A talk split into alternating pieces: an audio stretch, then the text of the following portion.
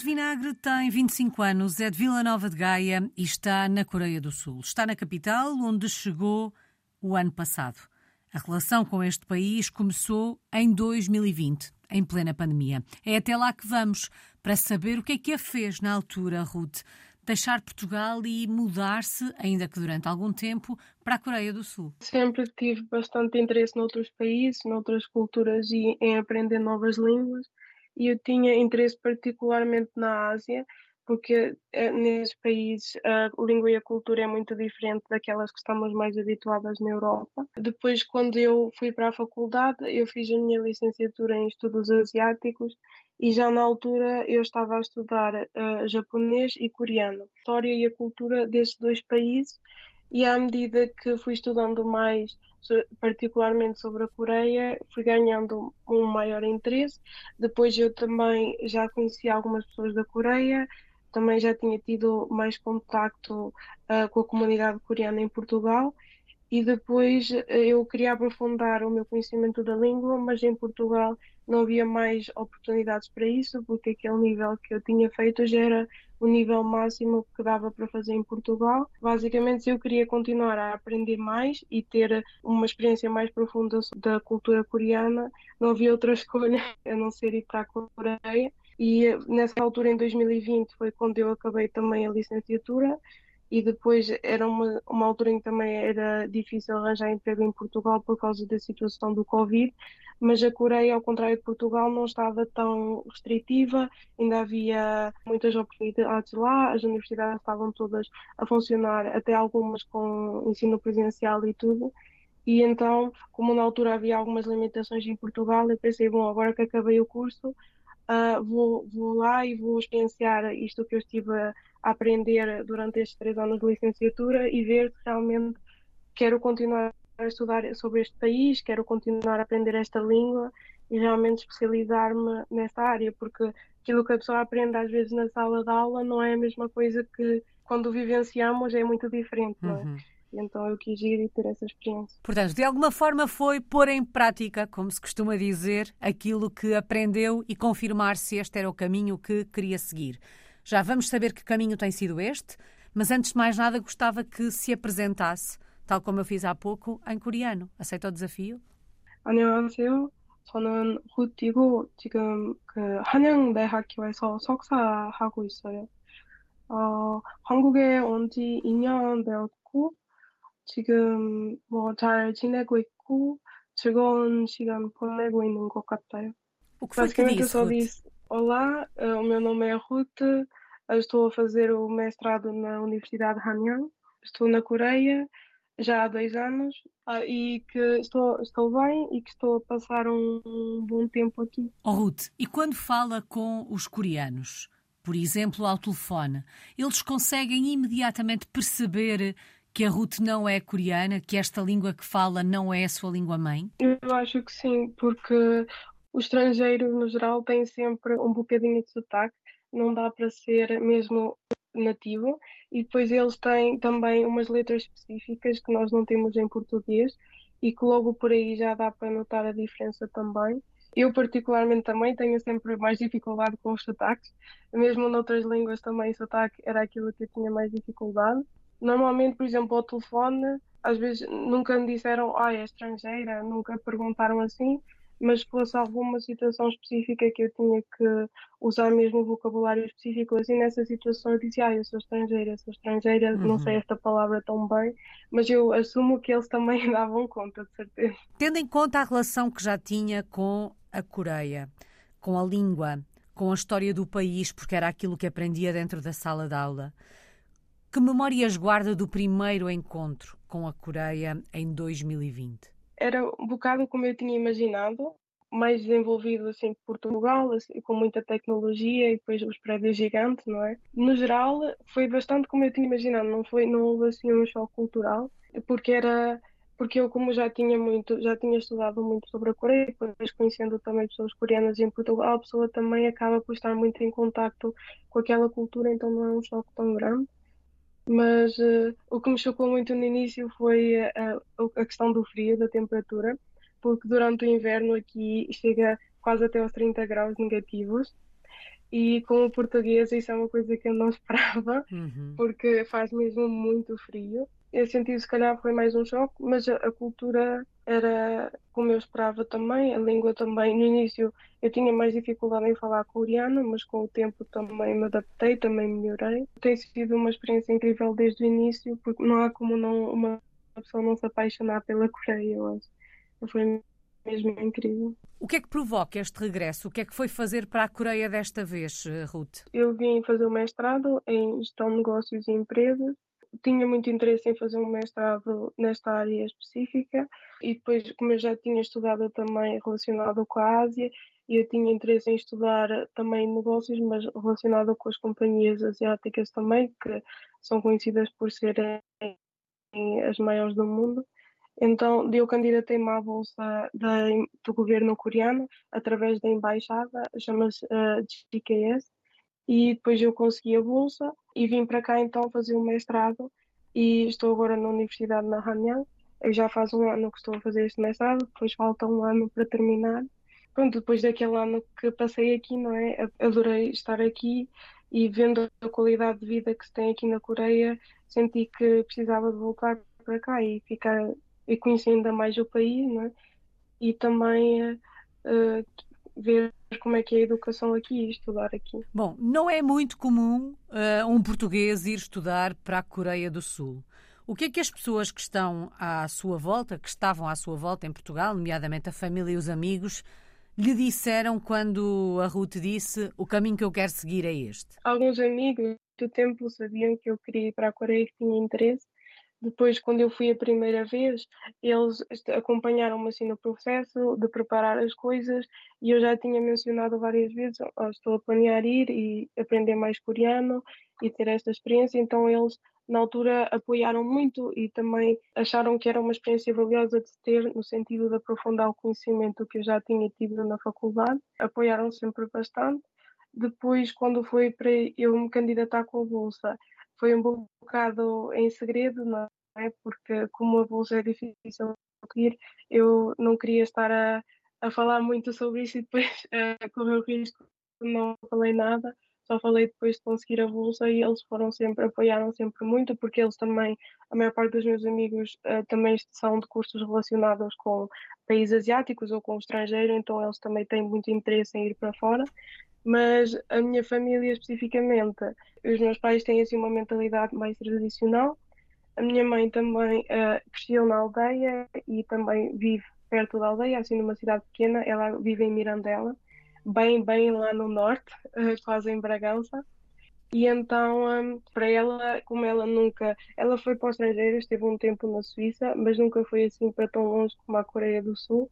Então tinha bastante receio de como é que, como é que eu ia estar lá. Ela tinha medo por causa de se houvesse algum problema comigo, ela não pode vir cá e ajudar, não é? E depois por causa da distância também, qualquer coisa que acontecesse, pronto, ela tinha medo depois de uhum. não ter contacto comigo, de haver algum problema. Nesse sentido, ela tinha mais preocupação e porque eles também não estão tão familiarizados com estes países, eles não sabem como é que são as coisas cá não é? Então para eles é como se eu estivesse a ir para um sítio que eles não fazem ideia como é que é, não têm assim algum receio.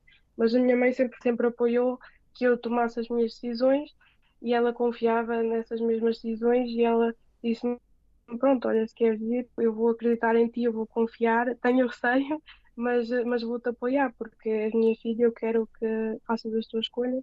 E o meu pai também, ele também não queria que eu fosse, mas ele lá aceitou e eu indo com a bolsa também sentia um bocado mais confortável no uhum. sentido que tinha o apoio do governo. Não é? Isto também tem que ver com o facto de termos uma ideia errada sobre a Coreia, da percepção que tem das pessoas com quem vai falando. Acha que a ideia que nós temos, eh, por exemplo, em Portugal, sobre a Coreia do Sul é muito diferente da realidade? Eu acho. Algumas pessoas estão mais familiarizadas com como é que a Coreia é, porque em Lisboa encontrava muita gente que, se não estiveram na Coreia, estiveram na China, ou estiveram no Japão, ou estiveram noutros países na Ásia do Sueste, assim, mas estavam mais familiarizados com a Coreia. Nesse sentido, tinham mais noção de como é que a Coreia é. Mas eu acho que algumas pessoas, quando pensam na Coreia do Sul, ainda pensam muito na Coreia do Norte, por causa daquilo que vem na televisão e uh, não há tanta informação sobre a Coreia do Sul. Eu sinto que o telejornal está muito carregado para a Coreia do Norte uhum. e então as pessoas ficam mais com essa ideia de que se calhar é perigoso estar na Coreia do Sul por causa disso. Por exemplo, normalmente, pronto, já sabemos que costumam lançar os mísseis, não é? E a minha mãe muitas vezes via isso na televisão, no telejornal, e ela ligava para mim aflita, ai minha filha, eu vi que, que mostrou no telejornal que passaram os mísseis, ai, mas está tudo bem. E depois as pessoas aqui estavam a viver a vida normal, não é? Uhum. Não, eh, nós recebemos os avisos, mas é assim muito, pronto, é, é uma coisa normal, não afeta a vida das pessoas aqui.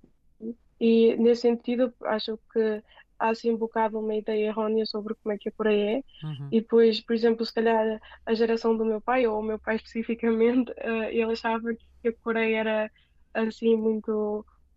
Pronto, assim uma aldeia que era assim muito rural, pronto, muito pouco desenvolvida, o que na realidade é bastante mais desenvolvida assim tecnologicamente do que Portugal. Por isso, acho pronto, algumas pessoas ainda têm assim um bocado essa ideia, se calhar é errada, e é o que também causa mais receio de vir para estes países. A Ruth, quando vai para a Coreia, de alguma forma já conhecia o país, ou pelo menos conhecia a história do país, já falava a língua e acredito que tudo isto facilita um bocadinho o processo de adaptação. Mas, como dizia também a Ruth, uma coisa é estudarmos um país na sala de aula, outra coisa é vivermos um, o dia a dia naquele, naquele país. O que é que mais a surpreendeu na Coreia? Especificamente em termos do sistema de saúde, como pode ver que agora ainda estou recuperada amigdalite, mas aqui normalmente quando a pessoa tem algum problema de saúde pode ir ao hospital, recebe logo o tratamento, é super rápido, super barato também. Normalmente tem um seguro de saúde do, do governo que as pessoas têm que pagar todos os meses cada pessoa paga diferente. Os valores à volta, se calhar, uns 60 euros por mês, outras pessoas estando a trabalhar, se calhar, pagam 100 euros por mês, mas quando se vai ao hospital, paga-se muito pouco, nem o tratamento, indicação e tudo não faz nem 15 euros. Eh, é bastante. O acesso à medicação e tratamento já é muito fácil, assim, muito generalizado. Em Portugal, eu pessoalmente, se estivesse doente, até evitava ir ao médico para evitar esses custos que, adicionais que tem e muitas vezes as consultas têm assim um custo bastante elevado. Mas isso foi uma coisa que me surpreendeu aqui, quão fácil é receber tratamento e até em termos de medicina preventiva também os coreanos, eh, mesmo que não estejam doentes, até vão ao médico bastantes vezes só para um check-up. Eu sinto que em Portugal, se calhar, isso não é tão frequente, pelo menos com o que eu via com os meus pais e com a minha uhum. família também. Eles evitavam mais ir ao hospital por causa desses custos que se tem. Então, nesse sentido, foi uma coisa que me surpreendeu aqui, pela positiva. E depois, se calhar, a comida também. Acho que algumas pessoas, uh, quando pensam em comida coreana, pensam que é bastante picante e quase tudo é assim mas não, uh, na realidade eles têm uma variedade enorme de comida. Eu nunca vi tantas comidas diferentes, de tantos sabores, tantos estilos. Tem comida que é picante, mas que não é picante também. Tem comida que é doce, mas tem salgada também. Tem comida fria, comida quente, comida crua. Eu nunca vi tanta variedade de comida como aqui na Coreia. Isso também foi uma coisa que me surpreendeu bastante pela positiva. E como é que foi a adaptação à Coreia, tendo em conta toda a informação que já levava e estas boas surpresas à mistura, foi fácil adaptar-se a este país? Ou há algum hábito, algum costume ao qual seja mais difícil adaptar-nos? Para mim foi assim fácil de me adaptar, não foi, não tive nenhum choque. Desde o início foi assim normal, não houve, não tive, não senti assim nenhum nenhum problema. Claro, o país é completamente diferente de Portugal, mas se calhar por causa disso, como falou, já ter aquele background, foi mais uh, fácil de me adaptar. Uhum. Não senti assim nenhum choque em particular, mas se calhar agora, ao fim de viver dois anos aqui, é que já sinto mais aquela diferença no sentido que os portugueses são assim mais amigáveis, qualquer pessoa que se conheça na rua mete-se conversa, ou por exemplo, se for ao, ao, supermercado ou a um restaurante ou assim, os funcionários são muito amigáveis, mas aqui na Coreia é mais uma cultura de ser eficiente, então uh, nos, nos estabelecimentos os funcionários não tentam ser amigáveis, eles focam-se mesmo só no serviço e para eles o serviço inclui só mesmo ser eficiente, não pensam nisso como, por exemplo, ser amigável ou então, nesse sentido, eu sinto se calhar mais o choque agora, no início uhum. não senti, mas que as pessoas no geral não são tão, pronto, amigáveis, não, pronto, não são tão de contato meio humano, eu acho, porque os portugueses também gostam muito de abraçar ou de, de contacto físico, que os coreanos, claro, aqui é já é um bocado, não é tão agradável para, outra, para, para outras pessoas. Nesse sentido, eu sinto mais um choque. Neste aspecto do contacto físico, foi fácil habituar-se àquele cumprimento que nós não temos em Portugal. Normalmente damos dois beijinhos ou um abraço quando encontramos alguém que, que conhecemos. É fácil eh, mudarmos esta atitude na forma de cumprimentar o outro? Pois, agora, ao fim de dois anos, já, já estou mais que habituada, né? Mas depois no início também, uh, também não foi assim tão difícil de mudar mas eh, como eu sempre com os amigos tinha aquele hábito de abraçar ou de, de até uh, pôr, a, pôr a mão nas costas uhum. ou assim, mesmo à português, uh, às vezes eu sinto falta para fazer isso com os amigos, não é? Mas se forem amigos estrangeiros, que também estão mais familiarizados com a cultura ocidental, também cumprimento igual com um abraço, mas às vezes também, pronto, sendo com amigos coreanos, Uh, eles também, como gostam às vezes de experimentar a cultura ocidental, eu também vou dando um abraço e vou também incentivando a Uau. também absorver um bocadinho da nossa cultura. Mas uh, depois, às vezes, for uma questão assim mais uh, estrita, né? mais assim, mais, uma situação mais séria, assim, pronto, eu também sigo o tradicional coreano. Não? Há pouco dizia que os eh, sul-coreanos são um bocadinho mais eh, introvertidos, digamos assim, ou pelo menos não tão sociáveis como os portugueses, e falou também daquela questão da eficiência. Como é que descreveria os sul-coreanos? Como é que eles são? Acho que são pessoas muito realistas. Pensam sempre, não são assim tão imaginativos. Eles são super criativos, mas são pessoas que é mais eu acredito naquilo que vejo aqui, naquilo que estou a observar e vou reagir com base nisso. Sou muito do agora e acho que não tem tanto, porque é uma sociedade como é difícil às vezes, por exemplo, em termos de emprego e da cultura trabalho e assim, eles são uma, uma sociedade às vezes mais restritiva em algumas coisas e as pessoas também sentem, pronto, que têm sempre que cumprir as regras da sociedade.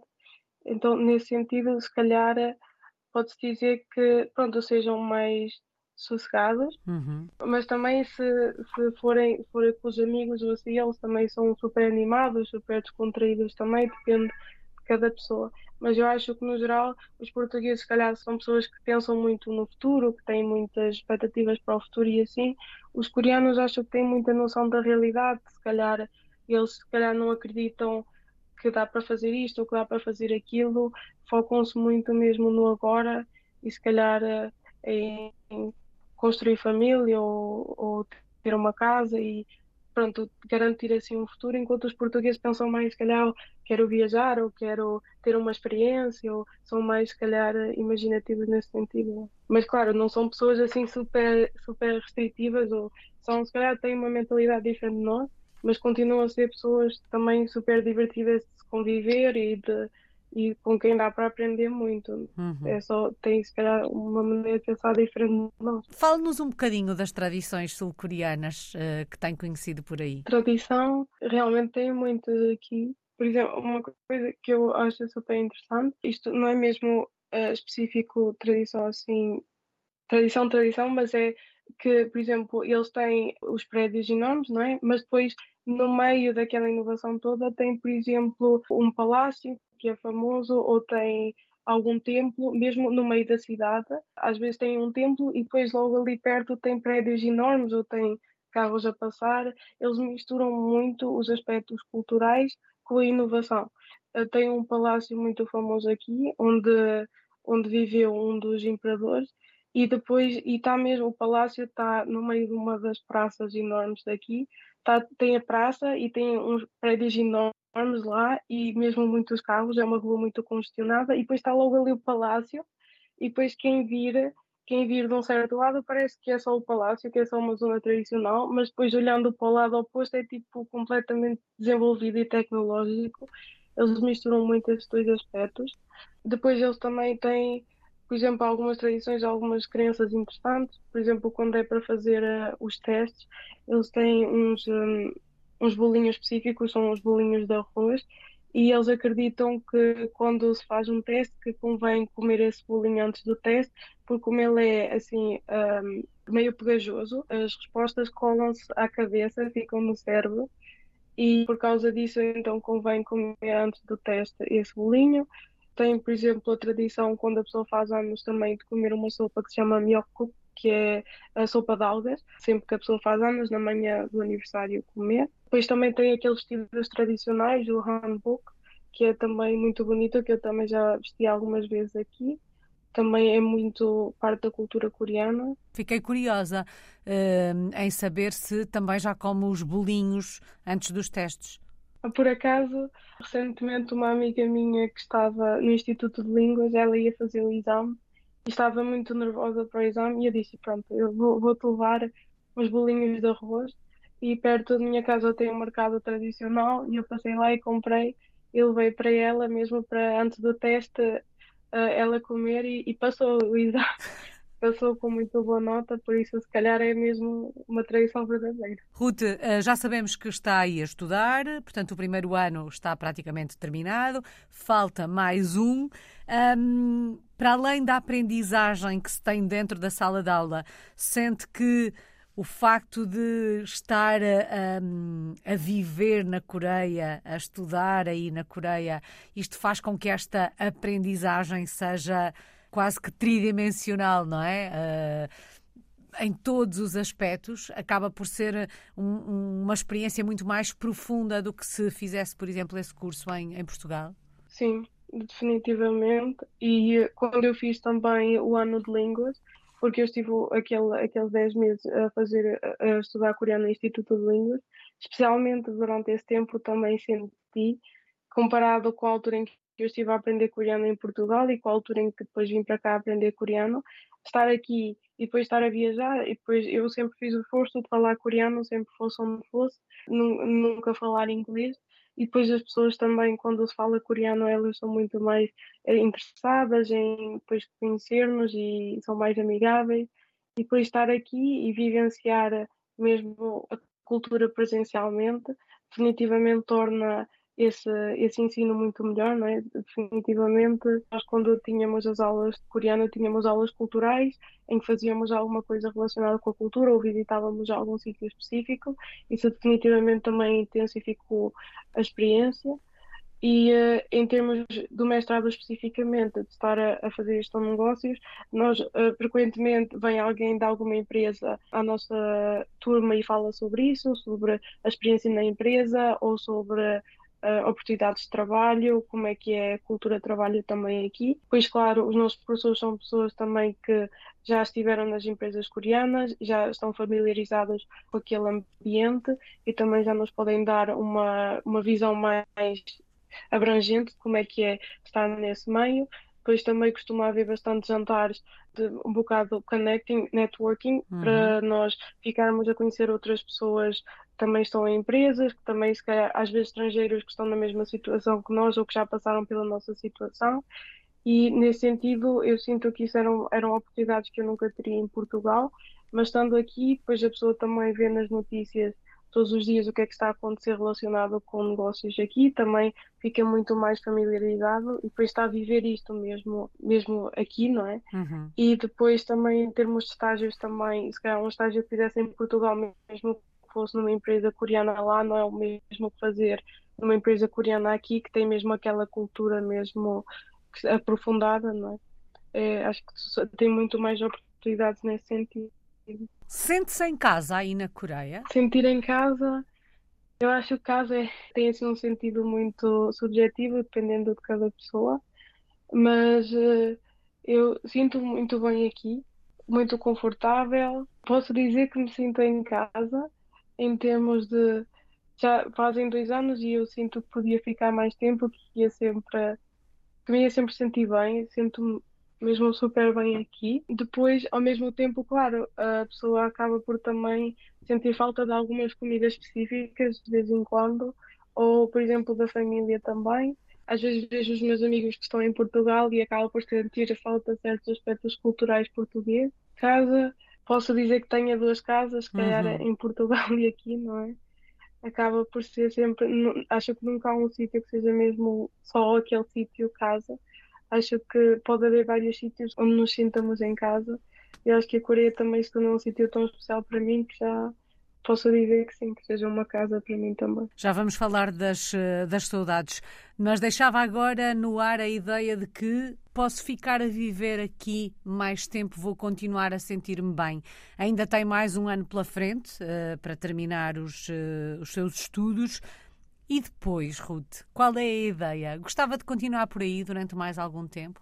Eu gostava, por um lado gostava, no sentido que gostava de trabalhar aqui e experienciar eh, ainda mais a cultura coreana, neste caso depois em termos de trabalho, e gostava de ficar aqui no sentido porque é tão confortável estar aqui e é uma cultura que me habituei tanto e de que gosto tanto que consigo definitivamente imaginar ficar cá e é algo que estou a considerar, uh, mas por um lado uh, também penso na minha família que está em Portugal uhum. e depois eles também, porque depois estando aqui na Coreia é muito difícil ter a oportunidade de ir a Portugal, não só pela viagem de ser bastante longa, 20 e tal horas, mas também no sentido que a, cultura de trabalho, como é um bocadinho mais intensa aqui, não se tem tantas férias ou oportunidades de férias. Normalmente a pessoa tem, por exemplo, uma semana uma semana é difícil ir a Portugal e voltar, estar uhum. com a uhum. família é muito complicado. Nesse sentido, é que me questiono sobre se ficaria aqui mais tempo, porque também não quero perder anos com a minha família, não é? Porque estando, ficando aqui mais 5 ou 10 anos, acho que ia perder muito tempo com a minha família e nesse sentido é uma coisa que eu tenho que ver o que é que equilibra mais e o que é que empurra mais a balança, não? Acho que é uma escolha que tenho que fazer, mas, mas ficar eu ficava, mas tenho que considerar vários fatores. Bom, ainda tem algum tempo para tomar essa decisão. Se a fôssemos visitar a Seul nos próximos eh, meses ou durante o próximo ano, onde é que nos levava? Que locais é que tínhamos que conhecer? dois ou três dos seus locais preferidos, até porque sei que a cidade é muito grande, não é? Pois, um, definitivamente era o mercado tradicional. Aqui tem bastantes na capital. O meu favorito é o Guangzhou Xizang, fica em Dongdaemun. Esse, eles são todos mais ou menos parecidos, mas esse especificamente tem bastante uh, o, que, o que eles chamam aqui as comidas de rua e esse acho que é um bocado mais, para mim, representativo da cultura coreana, por isso é um que eu recomendava visitar definitivamente. Até estiveram cá uns amigos meus recentemente e esse era aquele sítio que eu dizia tem que ir, tem que se visitar. E depois também o palácio, o Gyeongbokgung, também que é muito uh, famoso entre os turistas também e entre os coreanos esse consideram um sítio relevante visitar no sentido que dá para ver como é que eram os edifícios da época na Coreia e dá para também aprender um bocado sobre a história coreana e sente como se as pessoas estivessem um bocado a vivenciar aquela história porque é um palácio bastante bonito, bastante grande e dá para absorver mesmo uh, bastante, para ter uma experiência mesmo imersiva. Se houvesse mais um sítio calhar eh, eles depois eles são todos tão bonitos, mas uh, há um museu aqui que é o Donimun Bangmorkwan. Esse museu tem várias salas e depois dentro de cada sala tem mostra a Coreia dos anos 80, mostra por exemplo como é que eram os barbeiros da época, as salas de cinema, as escolas e a pessoa consegue vivenciar mesmo aquilo porque entra e é como se fosse um mundo completamente diferente e está super bem mantido. Depois tem até algumas experiências que dá para ter lá, nomeadamente uh, em termos de realidade virtual. A pessoa vai e aquilo é tudo gratuito e põe uns óculos e uh, mostra como é que era a Coreia daquela época também, mas mostra visto de cima e mostra as várias fases de desenvolvimento, desde os anos 80 até agora, o que é super interessante. Tem também vários restaurantes com comida mesmo exatamente como se vendia na época, até os preços são bastante acessíveis, mesmo ao estilo dos anos 80. Eu acho que isso é, esse museu é uma experiência de valor quando a pessoa vem à Coreia para ficar mesmo a conhecer a, a Coreia melhor, se a pessoa tiver interesse uhum. na história do país. Eu acho que isso é um sítio que poucos turistas visitam. Acho que não muita gente conhece esse local, mas, mas recomendo imenso. Seriam essas as minhas três sugestões. Aqui ficam essas sugestões e que interessantes me parecem. Ruth, qual é que tem sido a maior aprendizagem desta experiência aí pela Coreia do Sul? Seria em termos de viver sozinha, porque a pessoa, estando em Portugal, eu também, depois, quando fui para a faculdade, também vivia sozinha, mas era numa casa com outras pessoas. Mas aqui a pessoa está mesmo sozinha, não é? Eu vivo num apartamento ou num estúdio, mas uh, acho que isso é uma das coisas que mais me fez crescer. Não que não tivesse já, já tinha uma certa independência antes também quando fui viver para Lisboa e quando eu estava a fazer licenciatura, mas estando aqui a pessoa sente-se mesmo, porque aqui eu estou completamente sozinha, se precisar da ajuda dos meus pais, não é como se pudesse ir a casa assim facilmente. Então a pessoa desenvolve uma certa independência e eu acho que isso, esse crescimento, esse envolvimento, foi se calhar o que eu mais recebi da Coreia, ou mais absorvi desta experiência aqui. Acho que é aquilo que eu mais valorizo agora. Oh, Ruth, quando os eh, sul-coreanos percebem que a Ruth vem de Portugal, que está sozinha na Coreia do Sul, que tomou esta decisão porque tem alguma curiosidade pelo país deles. Que perguntas é que os sul-coreanos lhe fazem? Que curiosidades é que eles têm? Muita gente uh, tem curiosidade, pois por causa de eu também ter vindo de muito longe, Pois, normalmente, quando eles perguntam, normalmente quando eu digo que sou de Portugal, a primeira coisa que eles fazem é Cristiano Ronaldo. Uhum. Aqui é, Portugal ficou muito conhecido por causa do futebol. Depois, alguns deles, surpreendentemente, alguns coreanos que conheci tinham até já visitado Portugal ou uh, tinham interesse em visitar, o que eu achei incrível porque quando eu estive cá antes, a maior parte das pessoas que eu conheci não tinham uh, ideia do que era Portugal ou sabiam só assim muito uh, básico, assim muito generalizado, mas uh, as pessoas que eu conheci durante este último ano aqui até estavam mais familiarizadas com o país do que eu estava à espera. E depois eles acho que ficam sempre surpreendidos por a pessoa escolher vir para um país mais longe e depois pela questão também de falar coreano acho que a maior parte deles, se calhar, a experiência que, que tiveram com estrangeiros foi, se calhar, mais com pessoas que vieram a turismo e uhum. não estavam habituadas ao país ou não falavam a língua assim confortável. Também, também acharam isso surpreendente, de, porque é o governo que está a apoiar e, nesse sentido, eles também uh, acharam interessante. Mas ficam sempre, eu acho que com qualquer estrangeiro, eles ficam sempre super curiosos porque é que a pessoa escolheu o país, porque é que quis vir para aqui, porque às vezes acho que, tal e qual como os portugueses, às vezes se calhar nós não vemos certo valor ou certos aspectos do nosso país, se calhar nós não consideramos interessante. Para eles, eu acho que por aí também assim há coisas que eles não acham super interessantes ou não têm. Para eles é só a Coreia, não é? Então acho que tem curiosidade nesse sentido, o que, uhum. o que é que uhum. faz os estrangeiros vir para o país dele. Falava há pouco da questão da língua e do facto de ficarem surpreendidos de alguma forma, não é? Por, por se falar a língua. É importante falar a língua para ter uma experiência como esta. Uma experiência como esta não seria tão intensa, tão profunda, tão real, uh, se, por exemplo, só falasse inglês? Sim, eu acho que só falando inglês a pessoa não, não tem nem um terço da experiência é muito difícil. Eu também nunca tentei falar inglês aqui, mas eu vi amigos que estavam, por exemplo, no nível 1 ou 2 da língua e como eles tinham muita dificuldade em falar coreano, eles tentavam uh, andar por aí e falar inglês, mas é muito difícil. Os coreanos, uh, alguns não falam bem inglês, outros falam bem, mas também têm assim. Uh, têm receio de não têm tanta confiança por, em falar inglês porque não estão habituados a usar a língua e eu sinto que a pessoa falando coreano é como se desbloqueasse logo, como se diminuísse aquela barreira, reduzisse, reduzisse bastante aquela barreira e depois eles imediatamente sentem-se mais confortáveis, sentem que a pessoa realmente tem interesse no país, porque eu acho que parte de mostrar que a pessoa tem interesse naquele país passa por aprender a língua, né, por fazer um esforço para que não tenham de ser eles a adaptar-se a mim, uhum. mas eu a adaptar-me a eles, não é? Estando num país estrangeiro, acho que é sempre assim também. E sem, realmente sem, sem aprender coreano não há como, porque as experiências que a pessoa tem, só, só aquela interação valiosa que se tem com uma pessoa que é nativa e com, com aquele, aquele interesse que se vê da parte deles quando nós falamos com eles em coreano, é só, é só, só isso já é, por si só já é uma experiência tão valiosa que eu acho que a pessoa perde logo se tentarem falar inglês. Uhum. Ruth, vamos lá então falar das saudades. Quais são as saudades maiores do nosso país? De que é que sente mais falta de Portugal? Tanta coisa. Sinto falta das francinhas. As francinhas é logo uma coisa que sinto muita falta. E por causa também de ser do Porto, né, de ser de Gaia, também já estava mais habituada a isso.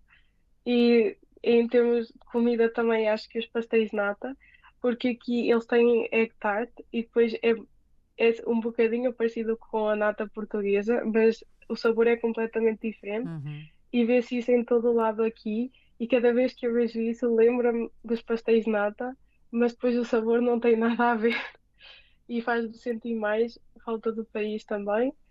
Depois sinto muito falta também de, daquele humor português que os portugueses fazem piadas com tudo e sentem, são assim muito confortáveis no geral, assim, com tudo sentem-se assim bastante relaxados a falar ou a fazer amizades. Se calhar é uma coisa que aqui não, é, já é um bocado diferente nesse aspecto. Que ai, eu sinto falta de tanta coisa. Um, também de ouvir falar português e de falar português, porque aqui tem muito poucos portugueses uhum. e depois é difícil encontrarmos-nos todos sinto muito falta de falar a língua e de ouvir. Eu, às vezes, até no telemóvel, costumo pôr as músicas portuguesas, uh, costumo ouvir muito um, ehm, Até ao Verão da Ana Moura e o Pica do Sete. eu estou sempre a ouvir as músicas portuguesas, sinto muito falta de, de ouvir a língua portuguesa, acho que isso é o que sinto mais falta. E depois de Lisboa também, mesmo Lisboa não sendo a, minha cidade, não é? Mas eu já ainda vivi lá bastantes anos, bastante, quer dizer, uhum. vivi lá uns 5 ou 6 anos. E também como foi os últimos anos foram lá também sinto muito falta assim dessa desse panorama assim uhum. de ver dos edifícios portugueses do estilo da comida portuguesa. Acho que sinto falta de tudo. Só falta uma palavra Ruth. Que palavra escolhe para resumir esta experiência aí na Coreia do Sul? É mesmo é única. Eu acho que seria única como é que se diz única em coreano? Se for piorada, significa especial, uhum. um bocado diferente. E o irada, mas se calhar não, a única, eu acho que é, vá, só for piorada, especial. Única não tem, única não tem assim o mesmo, não teria a mesma conotação que tem em português, dizer uhum. em coreano. E quer explicar Mas, porque é que escolhe a palavra única para resumir esta sua experiência aí pela Coreia? Porque é tão difícil de descrever porque eu sinto que a palavra única é uma coisa que já por si só é um bocado difícil de escrever, uhum. porque é mesmo. Não, não, tem assim uma definição assim específica, na minha opinião. E eu sinto que a experiência aqui também, cada vez que me perguntam alguma coisa sobre aqui, eu, eu nunca sei o que dizer, porque é tão, tão única que é, que é difícil de escrever. E certamente esta é uma experiência que vai continuar a ser única. A Ruth Vinagre está a meio dos estudos, tem mais um ano pela frente e tem também mais um ano para decidir se depois esta história continua a ser escrita na Coreia do Sul ou se vem um pouco para mais perto. Muito obrigada. Ruth Vinagre está em Seul, na Coreia do Sul. É uma portuguesa no mundo desde 2020. Muito obrigada.